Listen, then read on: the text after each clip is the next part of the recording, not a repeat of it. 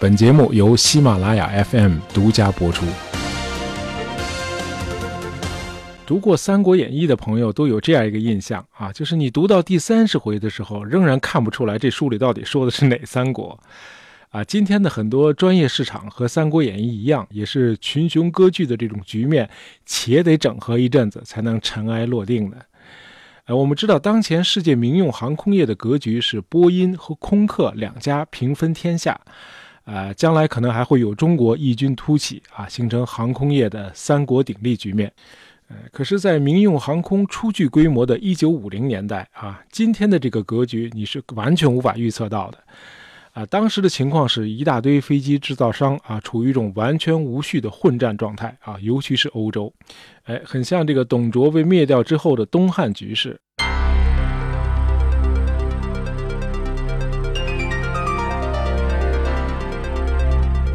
那么当时的情况是，美国拥有非常集中的工业和商业实力，嗯，面对欧洲分散的力量和资源啊，它以一种完全无可匹敌的胜利者的这个姿态向前迈进。呃，首先，美国的运营模式跟欧洲就不一样啊，美国的公司可以突然大规模的裁员，而且是常态啊，没有人会对此大惊小怪。波音公司几天内就能让两万九千多名员工失去工作。这样公司呢就可以停发一大笔薪水，从而节省经费，开辟新的业务。那这种冷酷无情的做法，在欧洲是完全不能想象的。呃，而且在美国呢，争夺大飞机市场，当时只有三家公司，啊，他们是道格拉斯公司、洛克希德公司和波音公司。注意啊，波音没有排在前头，它只是排在第三位。哎，就是说它的资源相对比较集中。那么相比之下，战后的欧洲大陆正在经历一次重新洗牌的过程。这个德国和意大利的航空工业虽然很先进，但是在地图上被人为的抹掉了啊，因为你是战败国嘛。呃，尤其是德国。那么战后盟国规定，德国在十年内不许发展航空工业。那这样呢，就导致大量的德国工程技术人员流向美国，于是美国就毫不费力地得到了啊梅赛施密特和亨克尔这些顶尖企业开发的先进技术。那么战后，荷兰保留了一家福克飞机制造公司啊，瑞典呢有一家萨博公司。嗯，不过这两家呢，在商用飞机研发上都没有什么太大的建树。那这样呢，西欧的飞机制造主要还是依赖两个传统的航空大国，呃，法国和英国。那么两国相比，英国更胜一筹。呃，英国的研发能力一度还把美国吓了一大跳。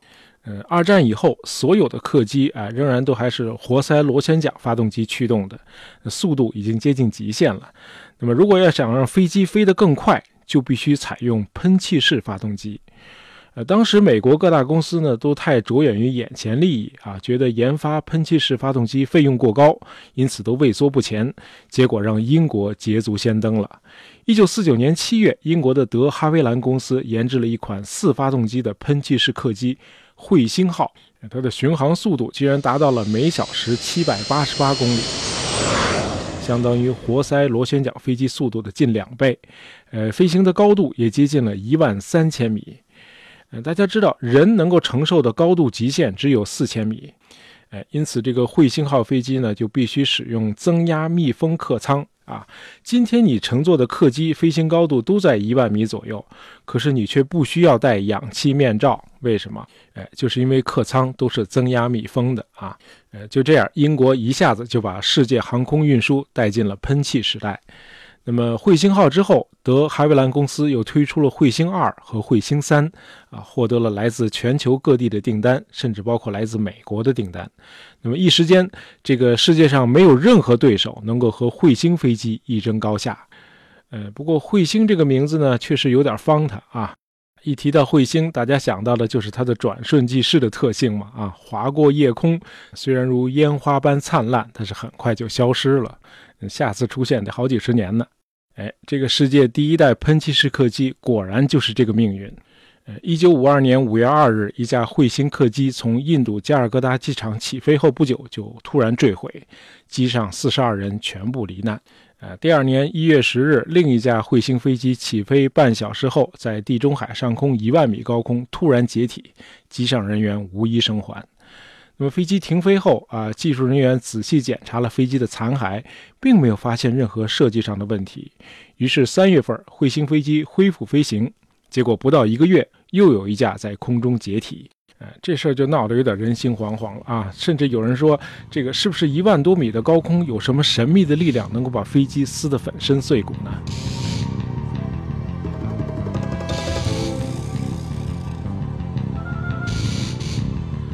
呃，经过反复检查，专家们终于发现了问题所在啊！几次解体事故都是因为飞机上的金属部件产生裂纹啊，产生这种裂纹就是咱们刚才说的那个增压客舱导致的。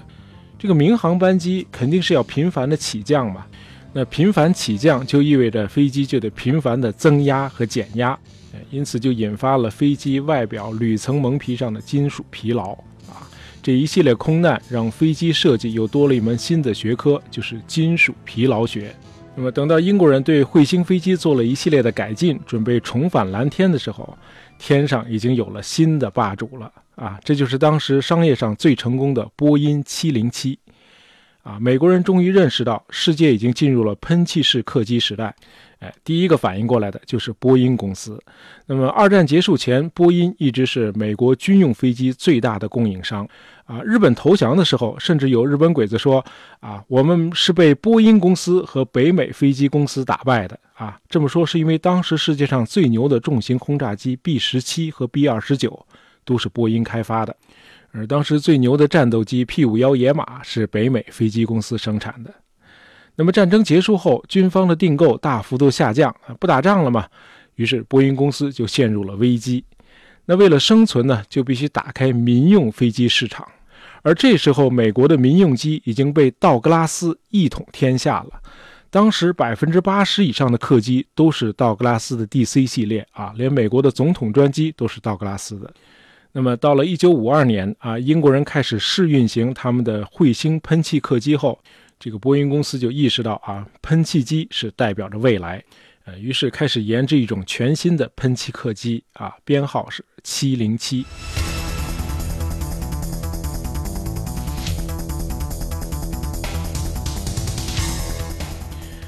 什么事儿都得赶早不赶晚。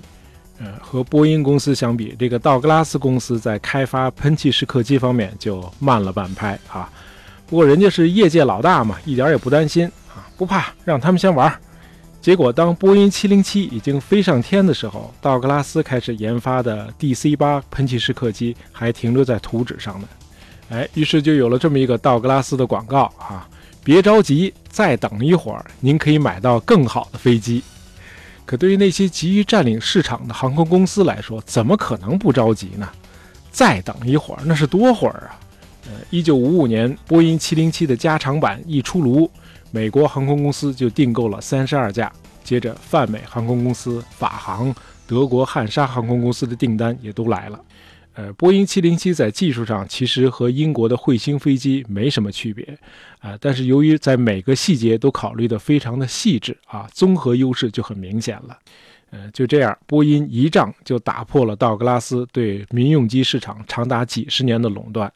不过，在后来的十几年里头，波音公司在民用航空市场上仍然还只是屈居老三的地位，啊，老大还是道格拉斯。不过这会儿呢，不叫道格拉斯了啊，因为它和麦克唐纳合并了，现在改称叫麦道。那么老二呢是洛克希德公司。那么波音公司登上世界最大民用飞机制造商的宝座，要等到七十年代末。那么这个时期，波音制胜的秘密武器就是今天的远程国际航班仍然使用的主要机型——波音747宽体客机，啊，尤其是一九八五年投入使用的747-400，最大的起飞重量达到了三百九十四吨，啊，将近四百吨了。那么可以运载四百一十二名乘客，最大的航程可以达到一万三千五百公里，理论上可以飞到世界上的任何一个角落。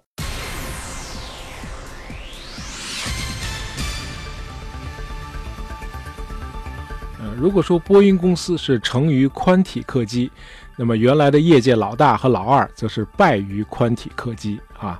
麦道和洛克希德两家公司互为竞争对手啊，结果在争夺宽体客机市场的决斗中双双败北啊，麦道推出的 DC 十宽体客机一进入市场后，就频频发生空难，每一千小时发生的灾难性事故多达两次。啊，一时间这个 DC 十成了老鼠过街，人人喊打。这是麦道。那洛克希德的问题呢？是选错了合作伙伴啊，这个队友是很重要的。他选中了英国的罗罗公司为他提供发动机。啊，说罗罗，有的朋友可能不太熟悉啊。它的另一个翻译方法是劳斯莱斯。呃，其实，在正常的情况下，选择罗罗作为伙伴是没错的啊，因为直到今天，罗罗都是全球最好的航空发动机供应商。就是说，这个罗罗是个学霸。可是，多数的学霸都有一个通病啊，就是自负啊，我最牛嘛。呃，罗罗公司一反英国人特有的冷静沉稳啊，承诺说能够为洛克希德开发一款无与伦比的发动机，结果研发并不顺利啊，费用持续上升，导致罗罗公司负债累累，以至于1971年，罗罗公司决定申请破产。那这个决定对于洛克希德公司来说简直是晴天霹雳啊！啊，您这一破产，我这投资不都全都打水漂了吗？那最终，洛克希德只好认命啊，不得不忍痛宣布退出民用飞机的生产，专攻军用飞机了。呃，这个局面一直维持到今天。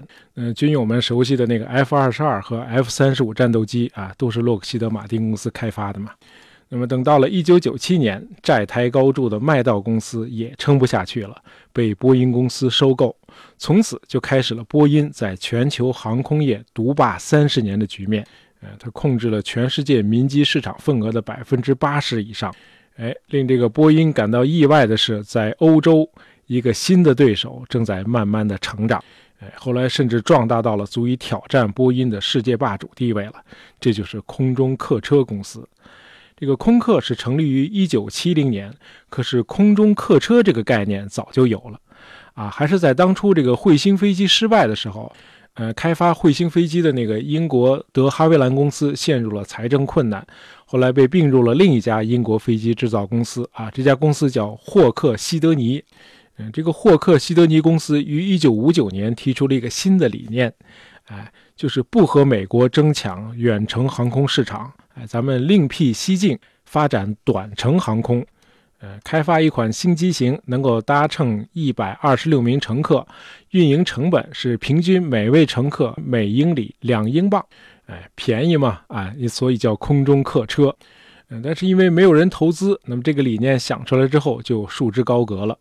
啊，到了六十年代后期，欧洲的一些有识之士指出，啊，美国的航空工业之所以无可匹敌，就是因为形成了规模。而欧洲要想与美国抗衡，就必须联合起来，形成规模生产啊，不能再一盘散沙，互相掣肘了。于是，一九六六年，法、英、德三国政府决定把各自国家的航空技术力量集中起来。他们是法国的南方航空公司、英国的霍克希德利公司，还有德国七家公司组成的空中客车研究团。那么几家在一起共同开发一款三百座的中远程客机，取名 A 三零零，啊，发动机由英国的罗罗公司提供，啊，这时候还没发生咱们前面说的那个罗罗申请破产，洛克希德退出江湖那场闹剧啊。罗罗呢是依仗自己的技术优势，大包大揽，左手接了洛克希德的订单，右手又接了这个空客 A 三零零的订单，哎，先把订单拿到手啊，能不能按时交货，到时候再说。哈哈。哎，这个发动机可是摇钱树啊！飞机上最贵的就是发动机啊！这个订单可不能让别人拿走。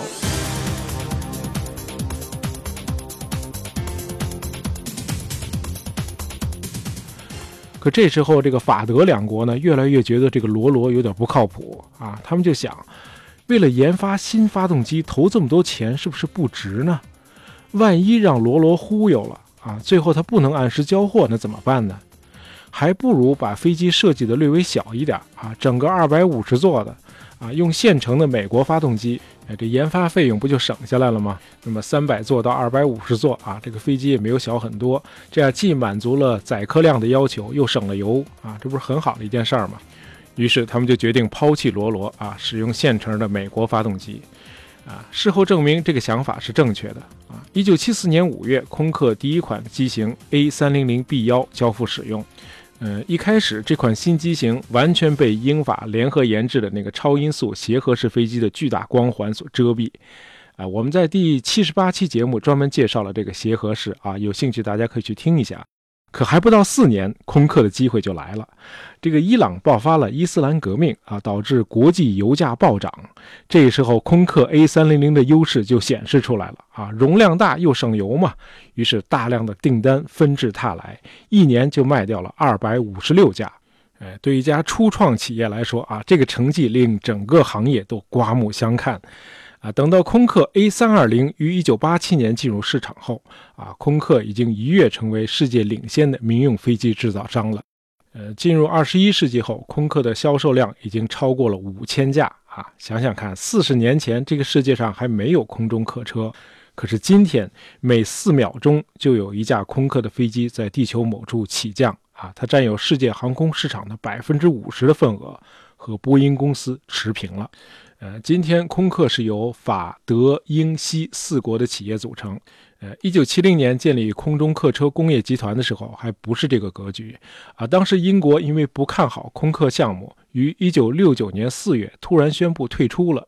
啊，这让德国的份额从一开始的百分之二十一下子上升到了百分之五十，啊，成了空客举足轻重的伙伴。那么到了一九七九年，英国看到空客的发展蒸蒸日上啊，他又回到了空客集团。那么长期以来，空客都不是一个实体公司啊，它没有自有资本，它的研发费用是由各国分担，那么利润也是按照投资的比例分配，呃，战略规划和预算都是各成员国的政府来商定，呃，这种经营方式一直受到美国的诟病，呃，美国人只信奉自由竞争啊，他不接受政府的任何经济干预，哎，尤其是不能容忍政府资助的企业还要参与市场竞争。那么在这里，我们只能看到美国人的僵化和教条。呃，当然，空客这个由四国共同创立的公私合营经济框架，呃，并没有成为常态。呃，封闭的四国联营正在逐步转向开放的股份有限公司啊，并最终完全由私人部门管理。好，今天咱们聊聊民用航空啊。本期节目是由我们的听友欧洲文明点播的啊，希望你喜欢。呃，喜欢大爷杂货铺的朋友，别忘了订阅我们的专辑。当然，也希望你能够在朋友圈里推荐一下我们的节目。感谢大家收听，咱们下期再见。